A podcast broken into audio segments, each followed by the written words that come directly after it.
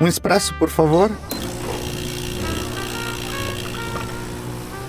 O que, que nós vamos considerar agora enquanto tomamos o nosso expresso?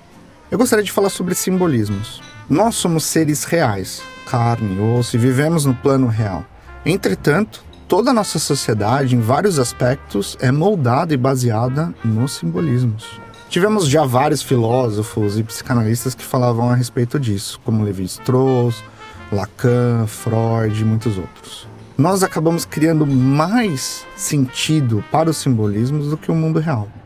Uma coisa que é muito comum agora, eu vou só utilizar como um exemplo. Nossos perfis nos Instagrams ou mundo social, Facebook e assim por diante.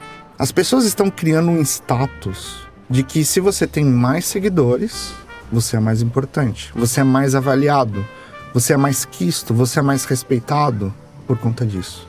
Entretanto, esse número de seguidores são pessoas que você não vê na vida real, você talvez nunca tenha visto, nunca tenha interagido com elas, mas elas estão ali. E na realidade, eles são só um número que aparece no display da tela. Quando a gente entra, por exemplo, no perfil do Cristiano Ronaldo, a gente vê um mundaréu de pessoas que está seguindo ele. Mas aquilo é só um número.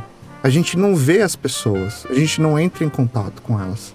E criamos um simbolismo de que aquele número tem um valor para as pessoas. Aquilo é importante. Isso é para dizer um exemplo. Agora vamos para a parte mais prática. Na hora quando alguém te diz eu te amo, isso é uma construção também simbólica.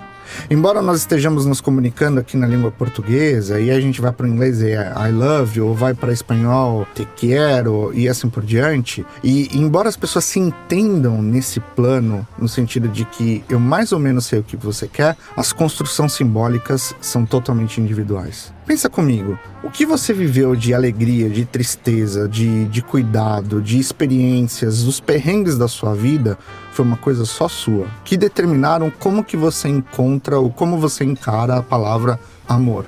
E a pessoa que te disse eu te amo, ela tem outra visão, totalmente diferente, porque a vivência dela foi completamente diferente. Com outro tipo de perrengue, com outro tipo de cuidado, com outro tipo de alegrias e tristezas.